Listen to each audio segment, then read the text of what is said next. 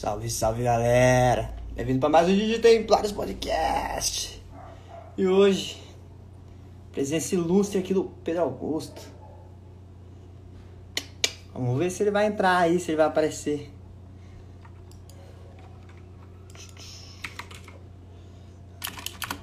One, two, three.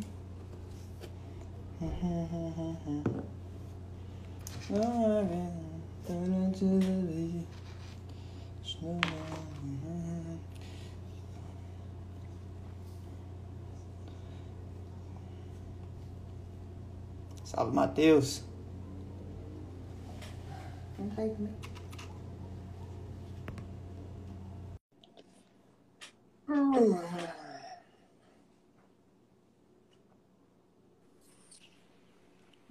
Nossa, tá feio, velho. Puta que pariu, doido. Quem disse? Quem são seus olhos para julgar a minha beleza?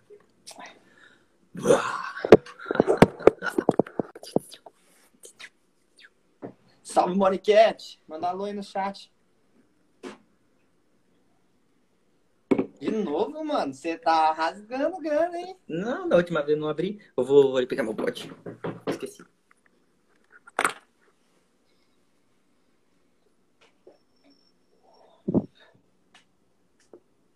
Eu queria colocar uma música aqui, mas. Boa noite, Verônica.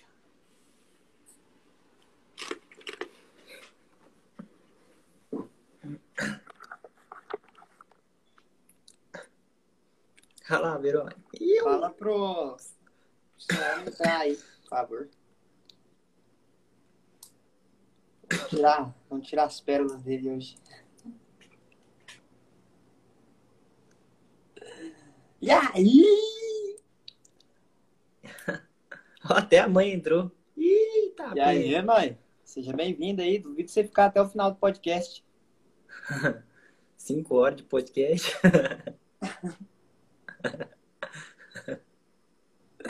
Tranquilo. Eu comprei um olhinho pra barba, velho. Nossa, pensa num negócio. ah, eu vi, ó. Dá pra ver daqui, ó. Tá, Ah, dá pra ver o quê? Aonde? tá mais iluminado. Ah, é? É, Pô, aqui eu aqui- exato, aqui é- eu sou uma fonte Aqui é do Hulk o negócio, né, velho? Fica meio verde. É por causa da luz, você tem que colocar a luz amarela e tá a luz branca. Nossa, assim fica chique. Tá a mesma coisa.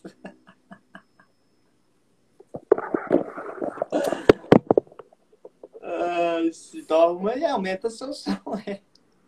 Ué, Seja bem-vinda, Cid. Cindy.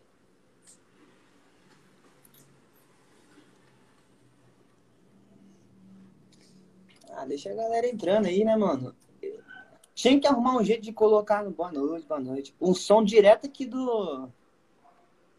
Do Instagram. eu tava tocando a musiquinha agora há pouco. Não, mas daí é ruim, porque fica tipo aquela música do celular, fica pá, né, mano? Tem que ser Tava a música tocando, de... eu falei, eu tava tocando. É isso, é isso. Nararu, nararu, nararu, nararu. Nararu. Ô, vou tocar no barzinho de noite, ver se eu ganho um dinheirinho a mais. Conseguiu um dinheirinho? Vou ver se eu ganho um dinheirinho a mais tocar no barzinho à noite. E tem barzinho aí? Ah, tem tipo pizzarias, as coisas que coloca. Coloca mesmo? Uhum. Uma vez eu fui no petiscaria, cho- choparia, ixi, sei lá, velho. Então, esse negócio sempre. Aí tinha. Mas, mas foi lá em Cornélio. Só que aqui é tudo sertanejo aí. É só você, apre- só você aprender a tocar sertanejo. Ah, não quero. Aí, mãe, aí, mãe, agora deu. Vocês deram o volume que tava baixo. A mãe conhece o Pedro Augusto ou não conhece? Só, só ela que sabe. Caraca, velho, cheio dos mosquitos aqui, mano. E hoje o tempo tava sinistrão, tava tudo laranja aqui, Matheus. É, tipo, fica meio neblina, meio. Né? Mas aí o sol bate, né? A Mônica disse que era poeira. É, então. Uhum. Pura Queimada? poeira. que- Foi queimada, com certeza? É queimada. Queimada do quê? O pessoal tá com fogo ou queimada do sol mesmo? Da cana. Da cana. É queimada de vegetação. Tá o cara lá vegetando. Acho que é cana, velho, que aí é bastante cana. Narará. Se der tempo, eu já vou pro fute ainda.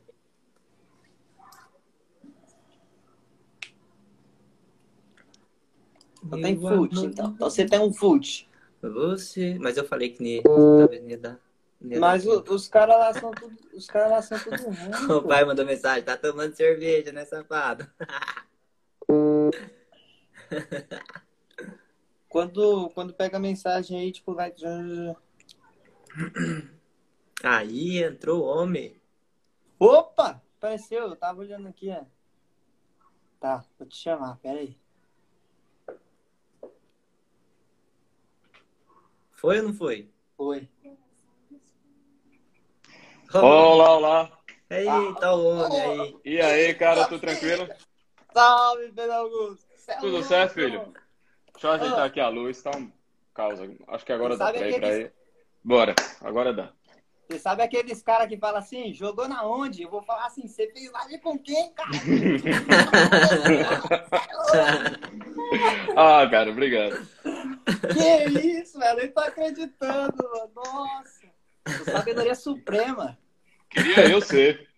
Senhor E aí, qual, qual a boa, qual a boa? Vocês fizeram com live com gente mais importante que foi Verônica. Você tá aí conversando. Ah, Pelo amor de Deus, cara. Vai lá, joga seu charme, faz a sua. Ei, cadê o narguileiro? Sente aí o, a fumaceira. Rapaz, tá, tá sendo preparado lá na sala. Vai Ah, vir uma, uma visita hoje à noite, aí tá tudo lá. Eu vou ficar aqui no escritório pra não atrapalhar, galera. Ah, tá. Eu vi nos stories da, da Verônica você preparando. É, rapaz, narguilha, narguilha é muito bom. Eu gosto. Eu gosto desse aqui, Assim, ó. Eu tenho, eu tenho uma treta com. Pronto, eu tenho uma treta com o Jota, que Jota, Jota ele tem um certo preconceito com narguilhas e cigarros eletrônicos, né? Aí ontem eu mandei um vídeo pra ele, ele disse, rapaz, narguilha é pior do que cigarro eletrônico, é tipo cigarro eletrônico analógico. É ainda, ainda pior o negócio. entendeu? Ah, muito bom. E a Verônica tá aí? Tá lá na sala, organizando as coisas. Acho que tá assistindo. Tá certo, Eu vi, tá certo. Então vamos eu vi o começar, olhinho então. dela aí, tá? É. Vamos começar. Salve, galera. Bem-vindo para mais um vídeo. Tem vários podcasts comigo. O Mero e Simples Mortal, Lucas Delay. Temos aqui conosco o Mati Di, que manda rima. Vou mandar então. Ó, essa aqui é braba, ó. Essa aqui, essa aqui eu preparei especial, especial. Ó. A inteligência, meu parceiro, eu absolvo, não degusto, porque o mediador, tá ligado? É o Pedro Augusto. Vai! Ah, essa temos foi hoje, como nosso convidado, Pedro Augusto. Vamos pedir que o senhor se apresente aí. Fala quem que é. Pois é, pessoal. Para o público aí dos meus queridos templários, né? Eu sou Pedro. Há alguns anos eu me dedico a estudar questões relacionadas à religião, ciências humanas em geral. Ah, vim do direito formalmente, mas, assim, do direito hoje eu só sei que ele existe. E eu acho que eu ainda sei mais do que eu sabia na época. E, assim, agora é é, viver para o que eu sempre estudei, né, a vida toda, no final das contas. Que enquanto eu estava lá na faculdade, eu estava lendo sobre, sobre esses assuntos, lendo outras coisas. Então, assim, aí resolvi que em um determinado momento da vida achei por bem ah, desencanar, né, e tirar a culpa de não seguir o diploma e seguir, afinal de contas, o que eu, que eu sabia fazer, né? Não tem muita explicação, assim. Por que é que você dá aula? Por que é que você fazer? Se eu soubesse construir muros, eu estava construindo muros, né? Se eu soubesse jardinar, eu estava jardinando. Não, eu sei dar aula, então não tem muito glamour nisso, não. É só, é só habilidade, assim. Tem muita, muito o que dizer. Eu acho que o Nogueira fez direito também, não foi? Foi, sim. Boa parte da bolha, ela é náufraga do direito. Ah, os, os náufragos é de, de Curitiba, né? Sim, sim. é. O próprio Escocinha era advogado.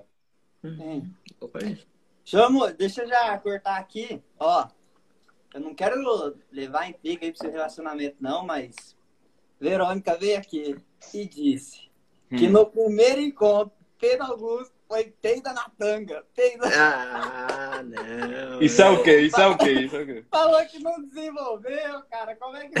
Ficou com vergonha, tipo. Não, rapaz, é- na verdade é o seguinte, no primeiro encontro, é, existe uma discussão interna, né? Até hoje. Ele tava é tipo... com dor de barriga, ele tava com dor de barriga. Não, é tipo, sabe aquela discussão Ross e Rachel? É, que foi traição, não foi traição, e ninguém chega a um consenso, né? E cada um tem a sua versão da história. Pronto, a, a versão aqui é a mesma, né? Desde o início é assim, fez com doce, não fez com doce, né? Então, a minha versão é que fez, e dado, dado esse fato do cu doce, né? Foi deixado para lá. A outra versão é que não fez e eu que não tive a postura adequada. Então nós ficamos nessa discussão. Eu acho que isso não vai ser resolvido nem tão cedo.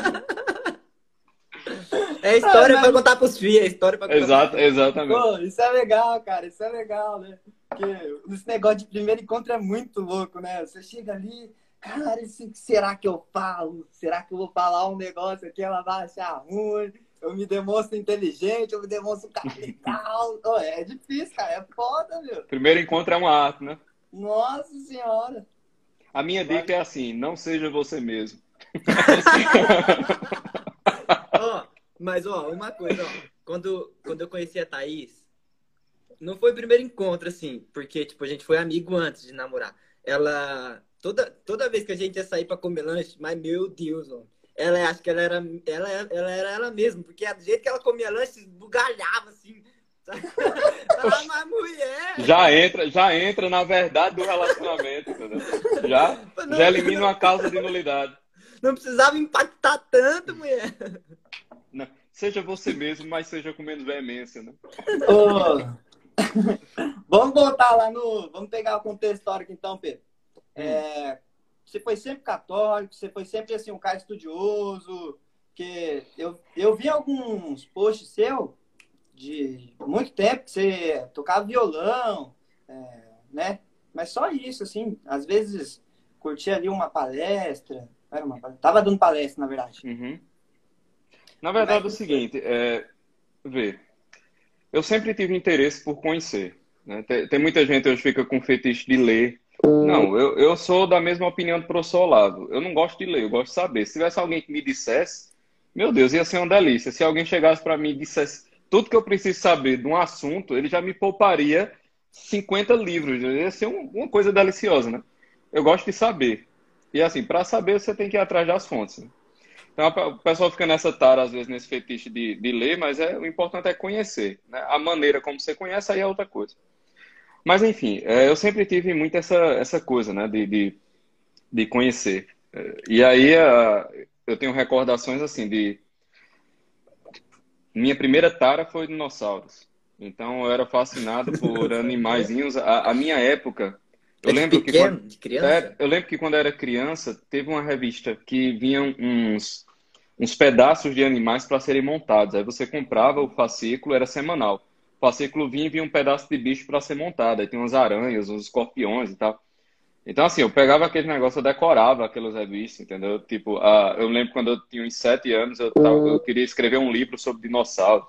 Caramba, até, até comecei a fazer uns rabiscos, uns negócios. Mas, assim, obviamente que tudo loucura, né? E depois eu fiquei nessa tarde, ser arqueólogo, paleontólogo, eu só queria saber de coisa antiga, dinossauros, civilizações e tal. Então, assim, já era, já era meio que uma curiosidade, entendeu? Era aventureiro, tipo aquelas criancinhas aventureiras. Exato. Que, que no final das contas também não revela uma grande diferença, porque qualquer criança, ela tá ali interessada numa coisa diferente do seu mundo imediato, né? Via de regra. E não tem nada mais diferente do que o mundo imediato do que um dinossauro. Então, assim, é óbvio que isso iria chamar a atenção, né? Eu tenho um priminho que ele tem, quando ele era criança e perguntado o que ele queria ser quando crescer, ele tinha três sonhos a serem é, cumpridos sucessivamente. Ele iria ser presidente, astronauta e depois motorista do caminhão de lixo, nessa ordem. né? Ele acha... Deve ser fascinante para uma criança, né? Ver o caminhão passando, a galera pulando, jogando as coisas. É uma atividade maravilhosa. Mas enfim, é mais ou menos isso. E aí, é... bem, aconteceu que eu fui para a escola, como todo mundo, e como todo mundo que foi para a escola, as minhas habilidades foram completamente é, ou diminuídas ou jogadas fora em boa parte. Não é porque, tipo, uma criança, como a maioria das crianças, que tem esse tipo de curiosidade, era para ser jogada no mundo da linguagem, assim, mergulhada, como, como foi mergulhado Aquiles, entendeu? Mergulhado lá de cabeça para baixo no rio, que é para você estar tá imerso naquele ambiente. Isso não, não foi o que aconteceu, né? Então, é, esses anos assim de educação formal foram muito complicados, porque como todo mundo que foi adolescente e passou pela escola, eu também hum. fiquei esquerdista radical. E eu me lembro que lá Mas por era volta estudioso? Ou não? Nada, era um péssimo aluno. Eu, é nada. Eu, eu, cheguei na, eu cheguei à façanha, eu lembro perfeitamente, na sétima série. Eu e um amigo fizemos prova em dupla e a gente zerou. É Cara. E a prova era, ainda, era de pesquisa a prova ainda. Não, não, não, não era, mas assim, pelo amor de Deus, né? Da, da sexta série até o terceiro ano, eu passei em conselho de classe. Eu não lembro um ano que eu não fiquei na final, recuperação. Eu, eu lembro no segundo ano do ensino médio, eram duas químicas, né? Química 1 e Química 2. E a final na escola era a final por bimestre. Então você não a recuperação do primeiro bimestre não deu certo, você fazia a final do primeiro bimestre. Era como se fosse uma recuperação no final do ano, né? Você tinha duas recuperações, então. Eu lembro que eu fiquei nos quatro bimestres das duas químicas. E as provas eram todas no mesmo dia.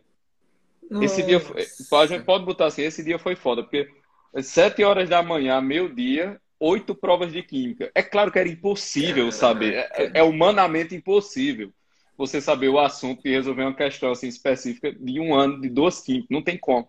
Né? É, conselho de classe. E o conselho de classe sempre dizia assim, não, passa, não chegou no ponto não, mas passa, porque tipo, tem potencial. Era sempre isso que era dito.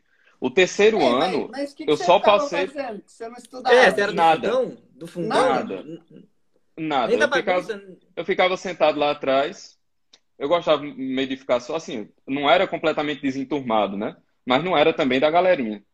Então eu ficava lá atrás. Eu lembro até que tinha um mapa de sala, que era o seguinte: o mapa de sala vinha, todo mundo, aí parava o mapa de sala, aí tinha uma distância no, na folha, e tinha a minha cadeira aqui atrás. Porque eu fiz questão de ficar na cadeira perto da porta. Assim, isso aconteceu, entendeu? Mas eu simplesmente não ligava. Eu realmente não ligava. Para dizer que eu não estudei, ah, faltando mais ou menos um mês, um mês e pouco para o vestibular, eu estudei todo dia para a prova. Isso aí aconteceu mesmo. Aí isso aí eu estudei. Mas se eu não tivesse passado no vestibular no terceiro ano, eu não teria passado de ano. Eu só passei porque. Não... Assim, nessa época? Cara, nessa época eu participava da renovação carismática. Então, basicamente, minha vida era ah, tocar violão. É, era tocar porque a minha família, veja como Deus é, como Deus tece a, a, a teia dos acontecimentos, né? A minha família é, é a típica família brasileira. Então, a minha família, ela tem o, o pessoal tinha a parte da macumba, tinha a parte da católico e, e ambos, né? O pessoal da macumba era católico. É. Aí tinha uma parte meio espírita, mas de todo modo. Nossa, a, que loucura. É, a, a, base mesmo era a vida paroquial, era a vida comunitária. Então, meu avô era vicentino. Para quem não sabe, é, tinha uma espécie de ordem terceira de São Vicente, né? Que são os leigos que vivem a espiritualidade vicentina. Então, desde a infância que uh, para mim era uma aventura que não tinha nada a ver com a religião, mas uh, meu tio e meu avô saía para pedir comida para os pobres, na, fazendo campanha nas ruas com carro de mão.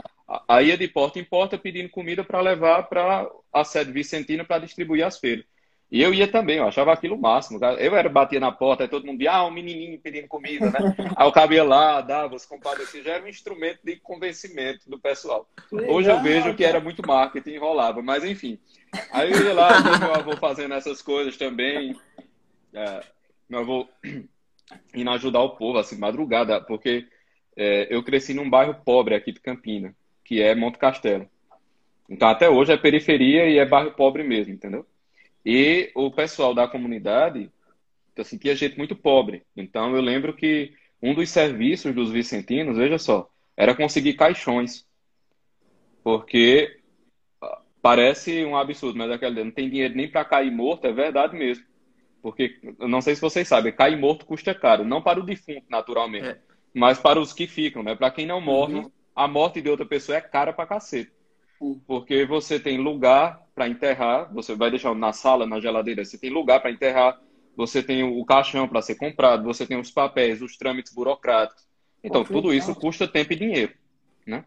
E um, um dos trabalhos dos vicentinos era providenciar o arranjo para que a pessoa fosse enterrada com o mínimo de dignidade. Então, isso eu via meu avô fazendo, né? Indo atrás de doação para caixão de fulano, que, que é uma situação de vulnerabilidade completa, bicho. Eu, eu lembro, assim, de cenas, por exemplo, do, de uma pessoa que tinha sofrido um infarto, e ela estava, do, do jeito que ela infartou, né? Aí tem o rigor mortis, o corpo não estava ajeitadinho, porque na, no calor da coisa, a família não, não, não, organizou o corpo, ele ficou com um rigor morto, assim, meio estranho e tal, no chão da sala, esperando a providência do caixão chegar. E tava lá, e assim, Caramba. todos os vizinhos foram, iam lá dar condolência, e o cara lá no chão, entendeu? Da sala, né? Num forrado, assim, é, é, são coisas que, a vida urbana mais abundante, soam quase inverossímeis, né? Uhum. Mas há 20 anos atrás, no bairro pobre de Campina Grande, não era uma coisa assim tão absurda. Obviamente que não era, 80% das pessoas não passavam por isso, mas tinha uma cota que chegou a passar por esse tipo de coisa. Então, para resumir, eu, eu vi isso acontecendo. Né? É, mas eu... melhor, melhor na sala do que na, na mesa de, de jantar, de almoço deles, né? Deixar o cara na mesa era triste. Sim, sim, mas acontecia também. Acontecia também, né? Acontecia também, né? Porque, veja. Não tinha lugar, é... né? Exato. E, e, uma coisa interessante que talvez até eu, eu não sei avaliar o dano, a benesse disso, mas os enterros, os velórios, perdão, ah, até um tempo atrás, eles eram realizados na, sala, na casa do morto. Então, na garagem, na sala, fachava os móveis e o caixão ficava no meio da sala. Meu Deus, eu vi isso acontecendo assim, a 3 por 4 a, a moda de você ter um espaço funerário para velar o morto é uma coisa de 10, 15 anos para cá. Ah. Então, você, as coisas eram sempre na casa né, das pessoas. Então, você tinha essa ideia da, de uma morte mais próxima, tipo, aqui havia alguém, esse alguém morreu, eu estou vendo ele morto na casa e quando ele sair, aquela presença não vai estar mais quando você transporta a morte para longe do ambiente doméstico, me parece, isso aqui é só uma conjectura, nem sei se eu estou certo, mas me parece que é como se ela, ela perdesse um pouco da realidade. Entendeu? É como se a morte naquele ambiente doméstico é, fizesse parte da despedida, fizesse parte do luto. Uhum. Né? Eu não sei se é isso, eu, novamente, eu não, não sei. Aprendi, mas me parece, me parece que isso acontece mesmo. Mas enfim, é, a, eu comecei a tocar teclado por volta de 7, 8 anos. Aí, aos 9 anos, eu tocava na igreja, tocava em bandinha da renovação, essas coisas. Uhum. E aí, parece mesmo o, o Pacheco lá, ó, da banda Dom. Qual? Da banda Sim. Dom, né? parece, Não parece, ah, rapaz. Cara, banda Dom, há 15 anos atrás, banda Dom tava estourada, assim. Então, as musiquinhas eram né? todas, né? E aí eu comecei a tocar na renovação. E fiquei lá na renovação até os 21 anos, né? frequentando só, comunidades da renovação. Coisa, é, aqui, a gente participava de uma comunidade também, ela era mais ou, mais ou menos os vicentinos, assim, junto com os franciscanos. Uhum. Faziam ah, igual... na comunidade. Mas tem a do padre Roberto Letieri, é do... Toca de Assis. Né? Toca de Assis, é igual a Toca de Assis. Toca de Assis. É, Toca de Assis, exato, né? Eu confundi. A que a, a, que a gente participava era a voz dos pobres, né? Hum. a gente fazia as marmitas e levava, né? Eu lembro que uma vez o Matheus, ele pegou a cama dele, né? Isso a gente tinha 16, 17 anos. Aí ele falou assim, ô oh, mãe, eu vou emprestar minha cama lá pro mendigo, né? A mentalidade do cara. Mas Aí é bom, é bom isso. Ele falou assim, é, nunca mais vi a cama dele. Vai ver, vai ver no juiz final, vai ver no juiz final. É, é, mas olha só, como coisa. É uma, uma história besta aqui que eu lembrei, né? Tinha uma. Eu era muito vaidoso, né, na época. Tava, tava aprendendo ainda, tava aprendendo. Daí eu tinha uma touca, cara. Eu achava o máximo aquela touca. Vivia com ela, assim, né? E teve um dia que tava frio pra caramba. Eu falei assim: ah, não vou com a minha touca, não. Certeza que o mendigo vai pedir. E eu, no meio de todo mundo, duvido que eu vou falar, não, né? Deixa que sou. Mas aí tava muito frio. Eu falei assim: ah, vou com a touca igual, né? Peguei e fui. O primeiro que a gente viu na rua. Ô, cara, tô morrendo de frio, me dá essa touca aí. Rapaz, um, vou aproveitar o teu gancho. Um, uma coisa pessoal toda vez que eu tô com um apego, assim, tipo, eu tô com pouco dinheiro, né, assim, algumas coisas, vou precisar de algum negócio, ou tô com algo assim, comprei, comprei uma comida e eu só, só tinha comprado aquela e eu vejo que alguém vai pode pedir, eu sempre digo assim, meu Deus, se for para eu entregar, faça a pessoa pedir. Bicho, não tem uma vez que, a pe... que uma vez que a pessoa não pede. Sempre pede e pede exatamente o negócio. Ou pede o dinheiro, ou pede. Sempre, bicho. Sempre, sempre, sempre, sempre. Aí quando eu pedo, eu nem reclamo. Eu falei, é, tá certo. É pra entregar mesmo essa coisa. Não, daí, daí, chegou, daí chegou uma época que eu só tinha duas peças de roupa, né? Foi quando eu conheci a minha esposa. Como é que eu andava? Ela fica me zoando até hoje, né? Eu andava com uma calça, que só tinha uma calça de moletom, tava rasgada no pé, o rosário enrolado no braço, né? Não era nem o terço, era o rosário. E uma camiseta marrom. Era, era praticamente a terceira de São Francisco o cabelão assim, ó. Eu não sei como é que ela me diz, ó. Ó, vê, mas né, teve uma, vez, teve uma vez que a gente tava cortando o cabelo dos mendigos lá, né? Nessa época nós também tava. Andava relaxado também, tipo, igual São Francisco, assim, né? Queria ser igual. De chinelão, às vezes descalço, né? Com o cabelão desse tamanho. Aí nós ajudando os mendigos lá, cortando cabelo, dando comida. Aí um, um deles chegou assim, ô, oh, vocês são daqui, né? Eu falei, aham. Nossa, achei que vocês eram irmão de rua também.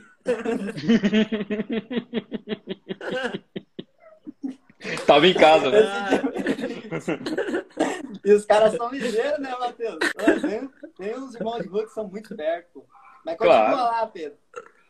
Não, mas basicamente isso. Essa época aí da escola, eu tava naquele mundo, né? Meio católico, meio esquerdista.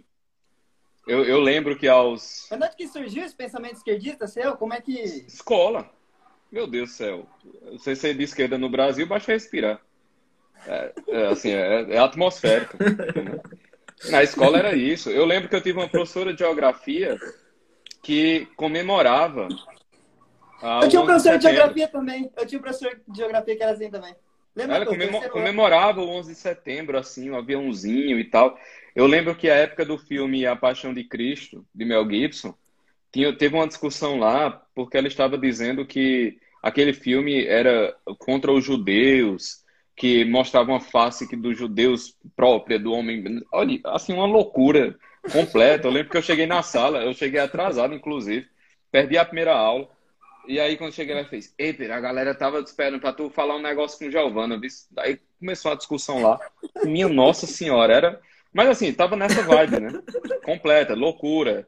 Era darwinista maluco, era é, anti, anticlerical, a, a, achava que a renovação carismática era o supra-sumo do catolicismo, achava que é, a Igreja Católica no medievo era a pior coisa que tinha acontecido na história humana. Quer dizer, todas as lendas Caraca, e todos os absurdos possíveis, assim, era o que eu acreditava piamente.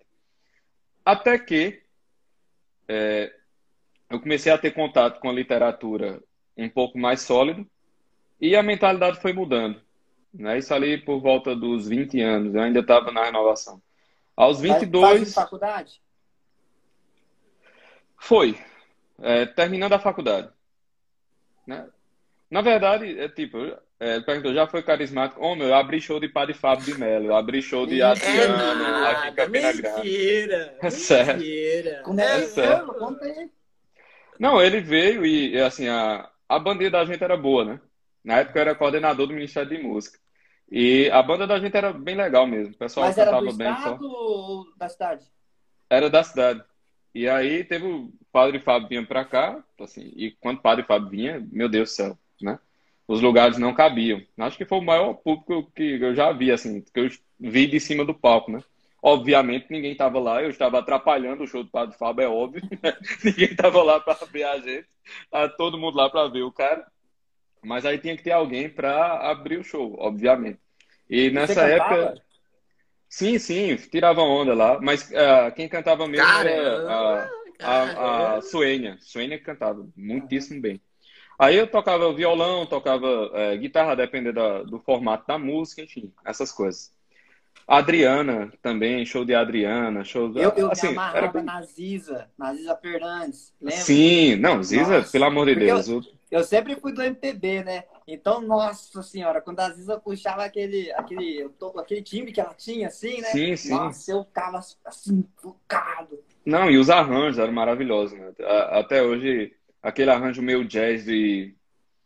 que ela usa é, na Noite da Alma, que eu esqueci agora. Adorarei tua voz e presença, tu és luz e ausência. Tem uma bateria meio jazzística, assim, muito massa. Não, ela é muito, muito boa. Mas, enfim, esse mundo todo carismático eu, eu vivi o que vocês possam imaginar da renovação, porque eu, quando criança, peguei o então, final. Então, aqui, ó, ó, pra nós falar aqui, ó. De, de, deixar explícito. Gente, Pedro Augusto orava em línguas. Obviamente. Por quê? Como você é católico e não ora em línguas? Entendeu? Como você é católico e não ora em línguas? É óbvio, cara. Meu Deus do céu, eu já vi cada, eu já vi cada negócio que eu vou te dizer.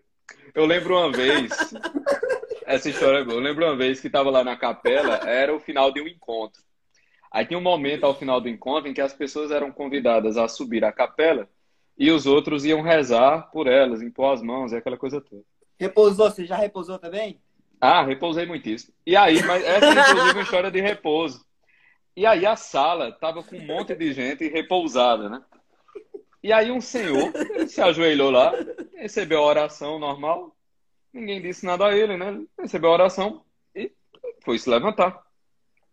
Aí quando ele foi se levantar, aí ele se levantou, quando pensou que ele ia sair na porta, ele se levantou, encontrou um cantinho lá e deitou e fez, não, vou só me deitar aqui. Ele achou que era tipo um lugar de repouso, né?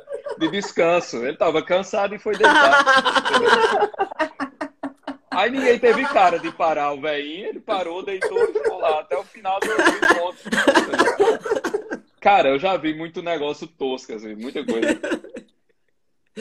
Pois é, eu, na, veja, na minha época, quando eu era criança, ali no final dos anos Nossa, 90, no final dos anos 90 início dos anos 2000, eu lembro que é, grupos da renovação aqui em Campina Grande ocorreu mais ou menos com os grupos da renovação um fenômeno com, que ocorre com o pentecostalismo protestante. Começou a brotar grupos da renovação em todos os lugares. Então você tinha, tipo, numa mesma paróquia, você tinha, sei lá, uns 10, 12, 15 grupos da renovação carismática. Caramba! Você tinha muita, teve um boom da renovação carismática aqui na cidade. Então você tinha vários grupos, várias coisas. E assim, isso era bem comum. Né? Isso era bem comum. Chegou um momento aqui em Campina que, basicamente, assim, a espiritualidade era a espiritualidade da renovação. Então, você tinha os, os principais expoentes do catolicismo da cidade eram da renovação carismática. Aqui em Moarama era assim também. Tinha então, uns 15 grupos de, de Exato. De Inclusive, os EJ6 aqui de Campina Grande, eles têm uma influência profunda da renovação. Porque boa parte do pessoal da renovação fazia parte dos EJ6, né? Então, assim, aqui agora, digamos assim, depois de algum tempo, né, de, inclusive, enfim, por esse trabalho mais tradicional e pela própria, pela própria conjectura cultural mesmo, é que é, grupos mais tradicionais foram surgindo e, curiosamente, os grupos tradicionais, eles têm como que um caminho, assim, muito comum no Brasil, que a pessoa vem da renovação uhum. e vai para um, uma é. tradição. Né? Isso, é, isso é bem comum de acontecer, mas bem comum mesmo. Então esse movimento também foi observado aqui. Na, e, e, na verdade eu fiz parte do eu fiz parte da mudança, né? Porque eu fui a geração da mudança. Eu fui é. a geração que na adolescência pegou o píncaro do negócio e no início da vida adulta, ali de 18, 20 anos, fez a transição para o mundo mais tradicional e pegou a loucura do mundo tradicional dos últimos 10 anos. Então, assim, é, meio que que eu peguei esse trechinho da história, né? Quer dizer, eu não, a minha geração toda. Eu acho que essa conversão foi quando um pouco as comunidades começaram a estourar, sabe? Comunidade vida, aí acho que apareceu mais esse tradicionalismo, assim. É, eu não saberia dizer. Eu, eu acredito boa parte do tradicionalismo a duas influências. Pode ter mais, mas a duas influências básicas. Uma do Bento XVI, que, é assim, eu não sou a geração de João Paulo II. Uhum. Eu sou a geração do Bento XVI. Né? Então, a, minha vida que eu me entendo por gente é com o Bento XVI. E um, a, a par dessa influência do Bento XVI teve a questão da internet também. Foi, né? É, porque você só tinha contato. Veja, você tem ideia, um colega meu, ele não tinha influência nenhuma da renovação nem nada. Ele descobriu que em Campina Grande havia missa no rito tridentino porque Campina Grande estava cadastrada num site da Fraternidade São Pio X na hum. França. Nossa! Então ele navegando nos sites lá, da, da, nos sites da Fraternidade em francês, porque ele conhecia o francês, navegando nos sites, soube que tinha uma missa tradicional em Campina. Então veja, isso era uma impossibilidade. Né? Então a internet fez isso e colocou essas poucas pessoas em comunicação. Foi Agora, claro. É, só, só segura um pouquinho. Não, fica à vontade. Porque quando. Eu também, eu também era muito renovação, assim, gostava demais. Nossa senhora, grupo de jovens, depois e aí fazer missão e retiro, retiro de cinco dias, retiro de três dias, né? É, mas daí, através do YouTube, não sei nem quem foi. É, eu conheci o padre Roberto Letieri, lembra? Uhum, claro. Né, que ele falava muito de, de Eucaristia, de Eucaristia. E aí eu gostava, né? Gostava de saber mais, pô, porque sempre foi aquele cara, ah, eu tô entrando nisso aqui, mas eu quero saber o que é isso aqui, né? Uhum. Daí eu fui. Que ele falava bastante do rito tridentino e, da, e também do novo concílio, né? Que foi o Concílio uhum. Vaticano II, né? Como surgiu. E ele defendia também, né? Falava da importância de traduzir a, a própria liturgia na nossa língua. E daí eu conheci o Ben 16 também, pô, que, que o Ben 16, nossa Le... senhora, o cara é muito inteligente. Não sei se você lembra foi tudo da reforma das reformas. Assim, a reforma da reforma, né? A hermenêutica, a hermenêutica da continuidade. Que, é, veja, então. a hermenêutica da continuidade é a estrutura de pensamento católica. O, o, a hermenêutica, é, digamos assim, para a galera, né? Hermenêutica é um nome bonito para interpretação. Vamos botar assim, em termos gerais, né? Então, assim, a interpretação da continuidade. Quer dizer, a, a, ideia de que um concílio é uma ruptura, isso é uma ideia anticonciliar. Porque um concílio ele não pode ser uma ruptura. O concílio ele é um elo de uma cadeia. Então você tem uma corrente ininterrupta de guarda do depósito da fé e os concílios fazem parte dessa cadeia ininterrupta. Dizer, o depósito da fé ele permanece inalterado desde a morte do último apóstolo e ele é colocado ao mundo em, em certos períodos de modo conciliar, e esse depósito é o mesmo depósito. Então você não tem como ter a própria ideia de um super concílio, como alguns querem transformar o Vaticano II, é contra o Vaticano II. Esse é o ponto. Quer dizer, atrapalha o Vaticano II mais do que o eleva. Porque a glória do concílio é exatamente estar em consonância com os outros concílios. A glória de qualquer concílio não é ser o, a, o divisor de água conciliar. É progressão. Pô. Exatamente, quer dizer, a, a, verdadeira, o verdadeiro aperfeiçoamento implica dizer em, na, em você não excluir, mas em você transcender e ampliar. Então, você aperfeiçoa algo quando você absorve o que vem depois e amplia para um ponto necessário. Né? E isso é a, a perfeição. Então, o, o Concílio Vaticano II, você não pode dizer que ele é um concílio inválido, você não pode dizer que ele é. E, e tem um outro fator, sabe? Já que a gente falou de missa, só para pontuar esse assunto. Peraí, peraí. Presente, presente pela aula. exato, exato. Ó, pela ordem, excelência. A missa do Vaticano II ainda não foi implementada no Brasil todo mundo que fala do Vaticano II e defende o Vaticano II contra esses tradicionalistas malucos. Não, tudo bem. Eu não estou negando que existe maluquice no tradicionalismo. Meu Deus, eu, eu sei de onde eu passei. É, é doidice em cima de doidice, eu sei disso. Não estou negando isso. Agora, a missa do Vaticano II não foi implementada ainda no Brasil. Porque, por exemplo, você pega a Sacrosanctum Concilium lá, aí está falando o órgão de tubos é o instrumento por excelência da liturgia romana. A língua latina é a língua da liturgia romana. O uso da língua vernácula é permitido e pode ser ampliado conforme as diretrizes da, da do bispo local ou da conferência. Ah, o, o Vaticano II também diz: é bom que o povo saiba cantar e rezar partes da liturgia em latim. A minha pergunta é: essa parte do concílio não vale? É, então, assim, todo mundo fala da liturgia, certo? Mas a liturgia, conforme o Vaticano II quis, não é essa liturgia que a gente vê todo domingo. Quando a, a reforma não pretendeu que se tivesse tocando shot na igreja, como acontece em Campina Grande na época de São João. A reforma não pretendeu que tivesse triângulo e zabumba na hora da comunhão. Entendeu? Isso não, Música isso não foi é, um. missa sertaneja. É, sertaneja. Isso não foi uma glória da reforma. É Porque ba- banaliza também a- as músicas transcendentes, né? Exato, isso é uma sacanagem com a reforma. Com certeza. Esse é o ponto. Isso é uma sacanagem É. com a reforma litúrgica, entendeu? Minha esposa, ela morou um tempo em Portugal. Lá, lá eles nem respondem, né? Lá a missa é meio que, que direta, assim, sabe? Não, nem respondem. Tipo, é muito diferente, é muito. Ela, ela falou que ficou impressionada, assim, é muito diferente a missa daqui com a missa daqui. É, é, é. Na verdade, é o seguinte, a- o missal brasileiro, ele, a tradução, quando foi mandada fazer, foi mandada fazer. E o missal brasileiro foi colocado lá para ser aprovado por Roma, né? A tradução foi rejeitada. E um bispo brasileiro, ele pegou uma tradução, acho que foi isso, um bispo brasileiro pegou uma tradução que já tinha sido rejeitada, se não me engano, uma tradução francesa, e colocou ela em português, como junto com outras. Meio que foi um negócio assim, pega esse livro aqui, bota aqui por debaixo desse e aprova tudo junto. Entende? Que loucura. Foi isso que aconteceu. Ah, o nosso missal, ele é fruto de uma malandragem.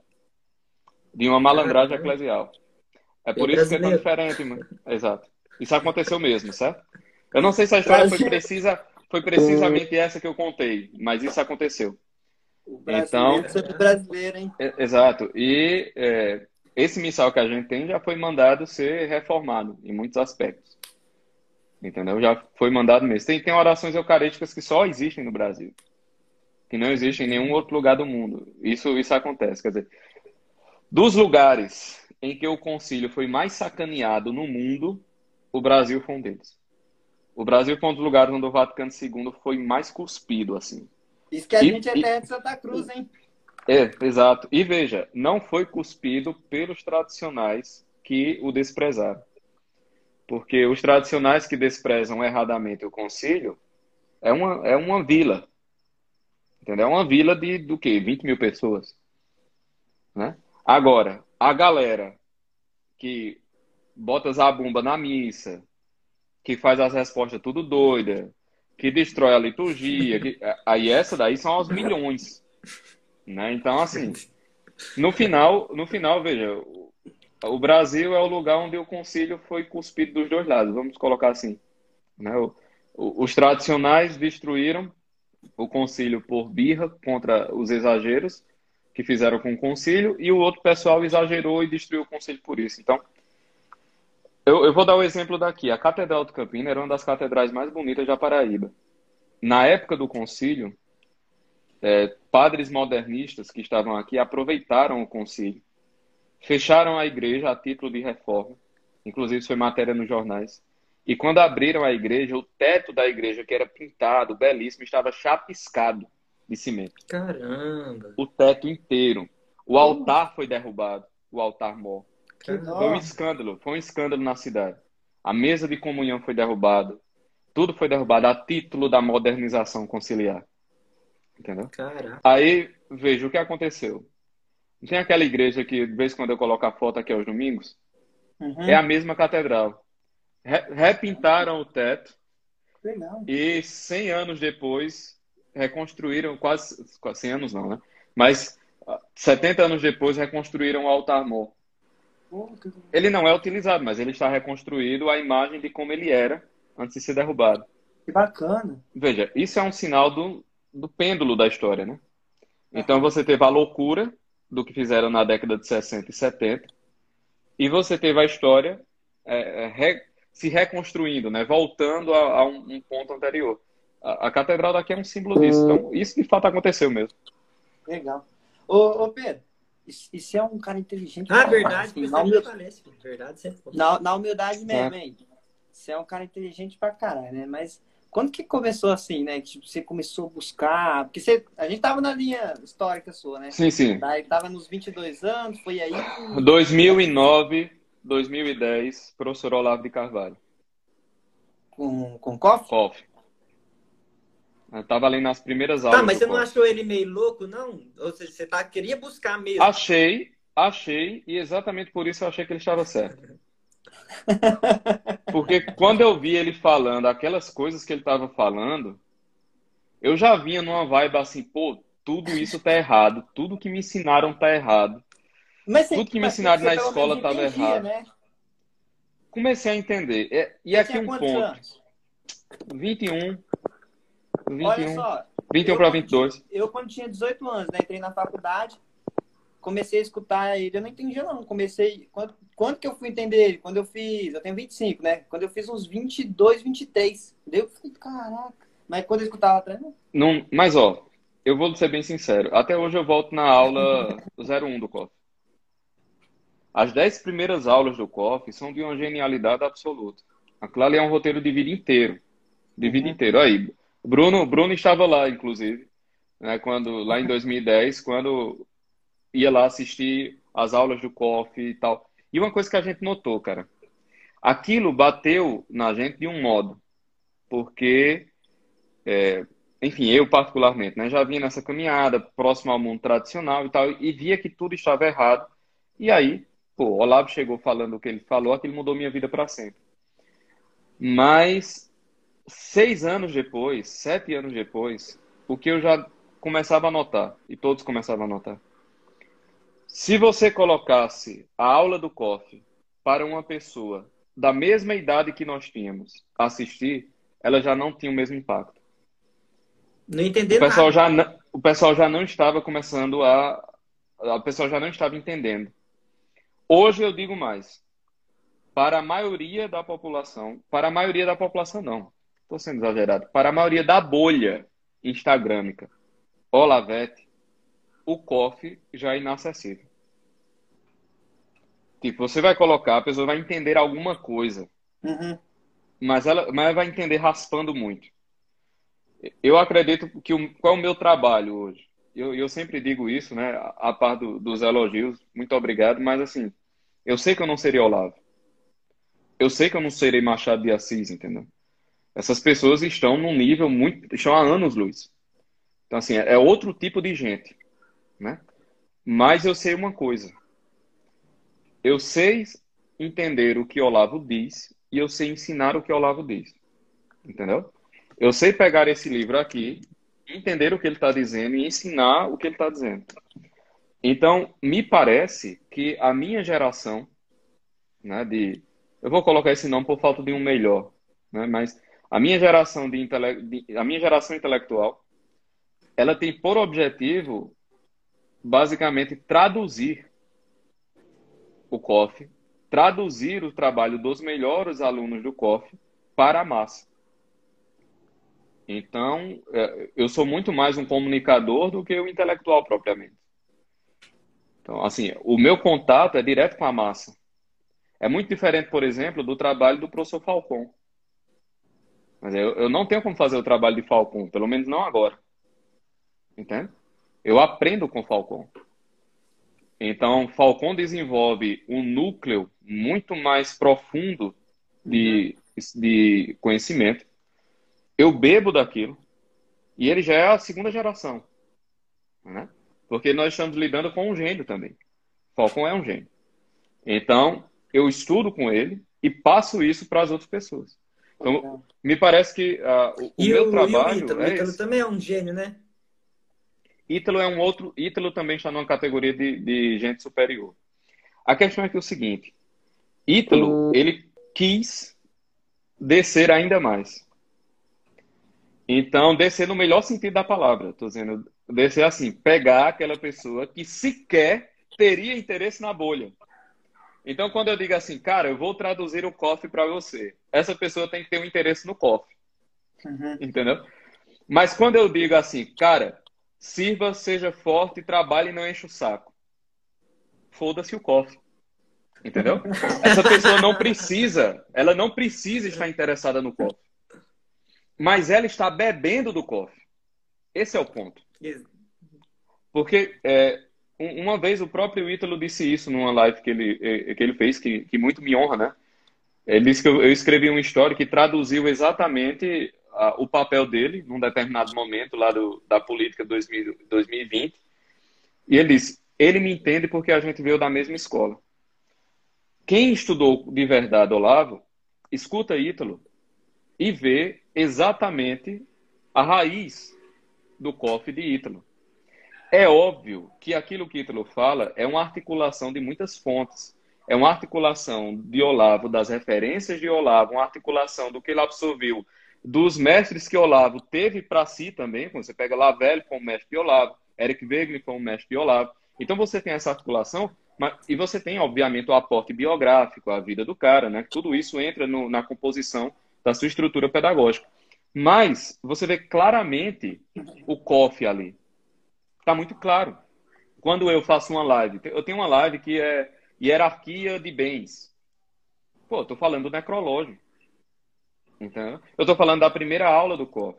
É, eu fui lá... esses dias, desculpa, esses dias você falou do copo, é, do, da verdade, o que, que é o fato real. O fato real, uhum. né? Acho que é a segunda ou terceira aula do COF, né? Que o Olavo fala da, do que está acontecendo de verdade, né? Exato. Porque aí você fala do copo, ah, chega um cara fala assim, um copo, os copos tá cheio de groselha, mas na verdade tá cheio de água, né? Tipo, Não importa, né? A, a opinião, a, é verdade. E uma coisa que nós aprendemos com Olavo, todo mundo da geração do COF, e Olavo aprendeu de Eric Begley. Né? Não estude questões, estuda a realidade. Então, cara, você percebe claramente alguém que veio do COF. Existe uma liberdade na fala existe uma falta de cuidado e de frescura, digamos assim, com certos aspectos acadêmicos.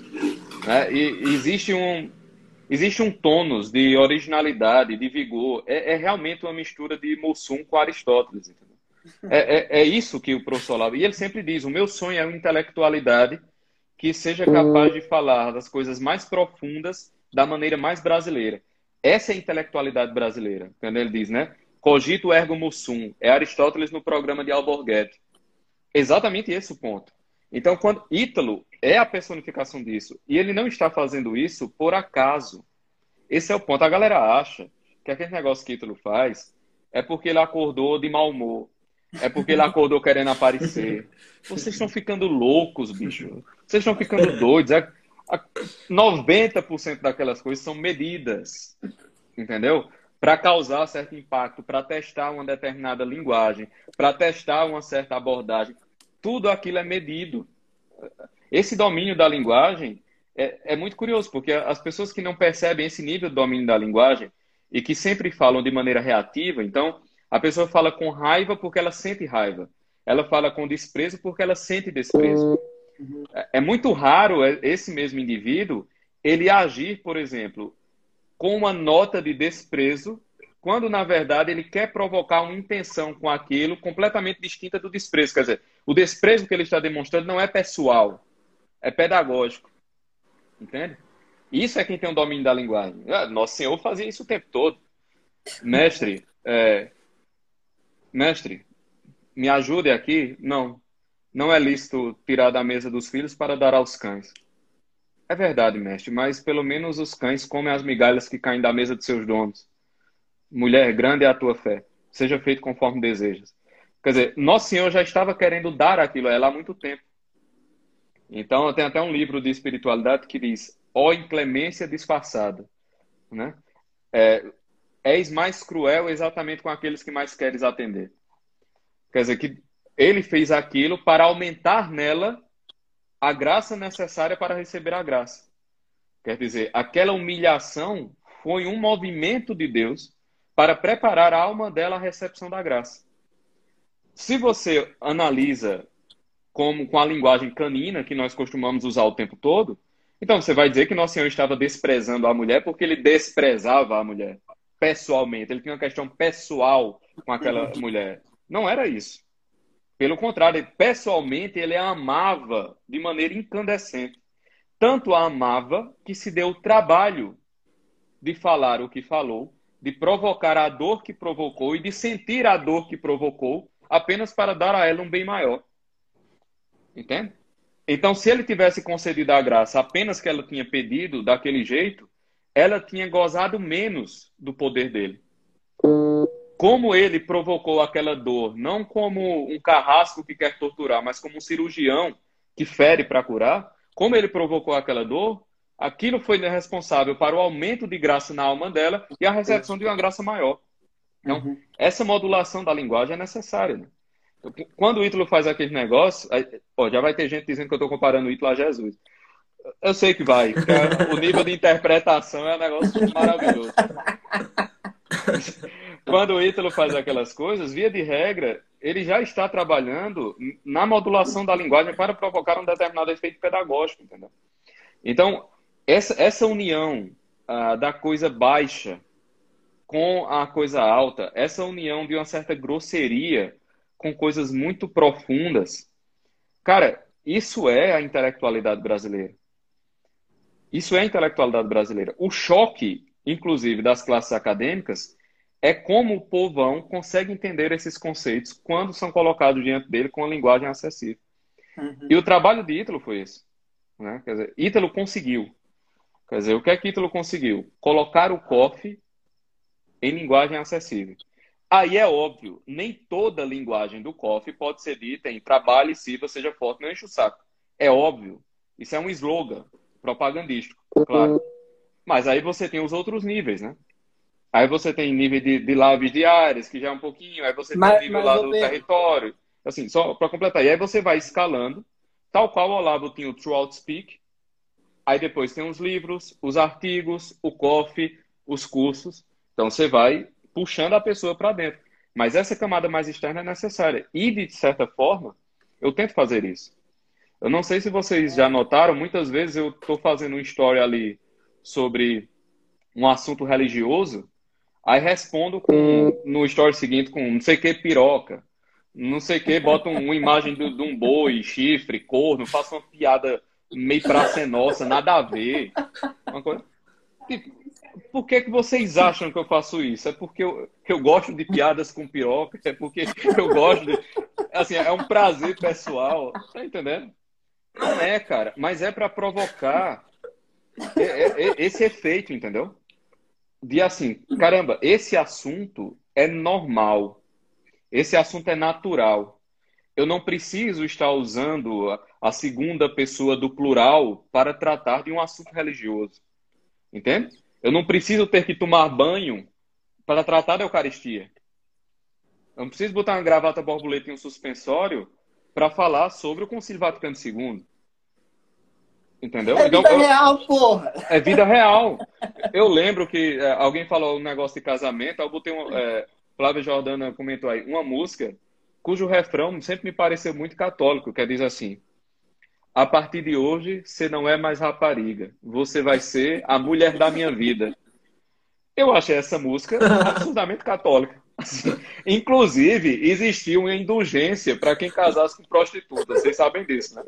Na Idade Média, quando você se casava com uma prostituta e tirava ela da, da vida leviana e tornava ela sua mulher, existia uma indulgência, um perdão específico, porque era também um ato de caridade. Aí fica esse, esse Zé Cruzada né, selecionando como quem cata feijão a mulher virtuosa, perfeita. então, é a canção de Oséias, né? Assim, é, é, é exatamente. Falar Oséias, é. é, a canção de Oséias. Pronto. Aí, tipo, tá lá falando negócio aí. Essa música é muito católica. Aí tá o caba lá cantando um piseiro maluco falando de cabaré, vai cabaré. Mas é proposital. Esse é o ponto. É proposital. Entendeu? O objetivo é exatamente esse. Que é para tornar as coisas acessíveis, é tirar a firula. Entendeu? É tirar a frescura. Quando isso é feito, eu lhe garanto, a pessoa não banaliza. Mas ela se sente mais próxima. Assim, é como se ela dissesse: Não, eu tô entendendo, eu posso entender isso.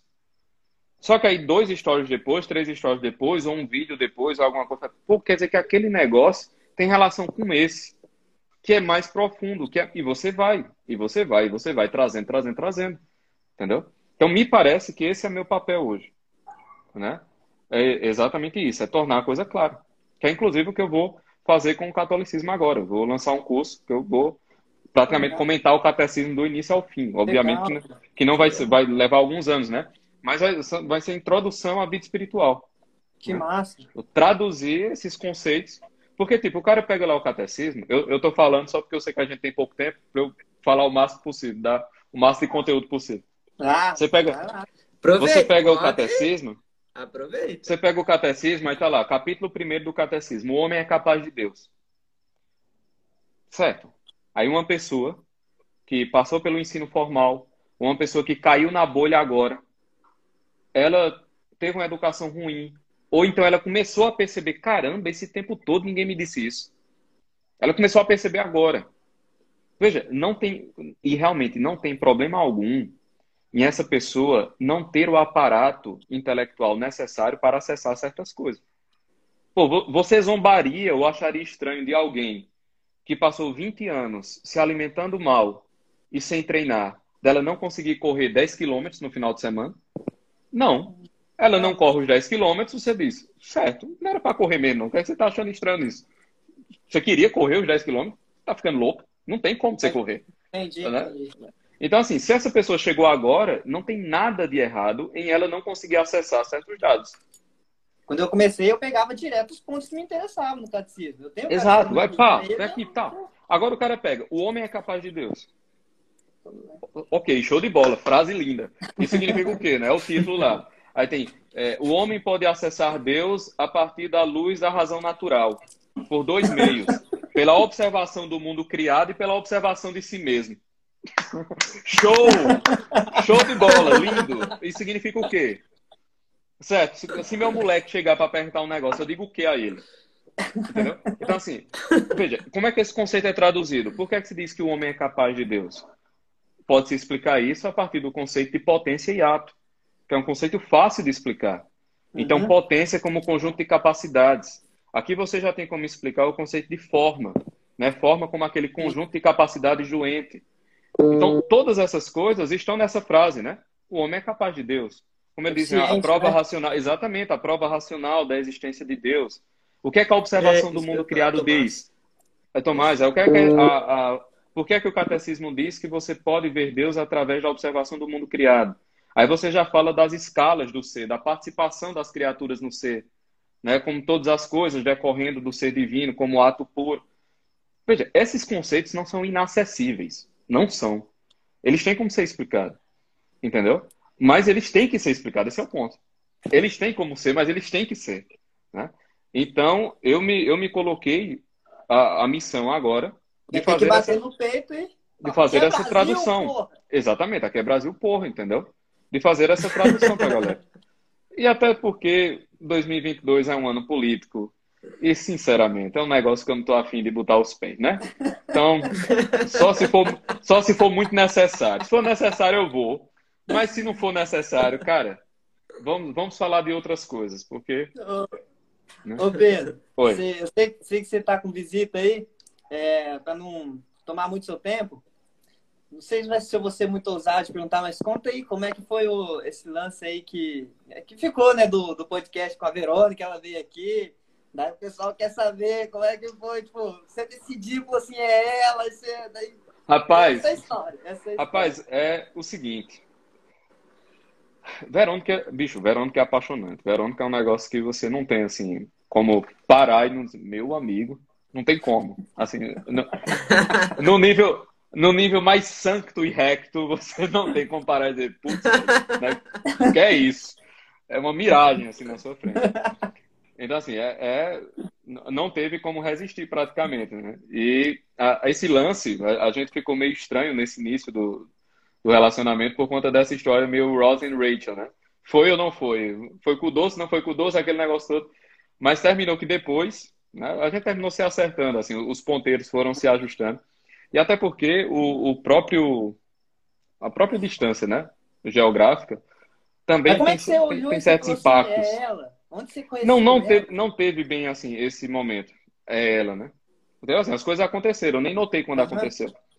Às vezes é até melhor, é aquela oração de Olavo. Meu Deus, me faça ser bom sem que eu saiba que eu estou sendo bom. Porque se eu souber que eu estou sendo bom, eu vou estragar tudo, né? Então, assim, aconteceu. Nem, nem percebi quando aconteceu. Mas basicamente foi no Farol, assim, que nos conhecemos pessoalmente. Né? Teve o Farol aqui, o evento, e ela veio para cá.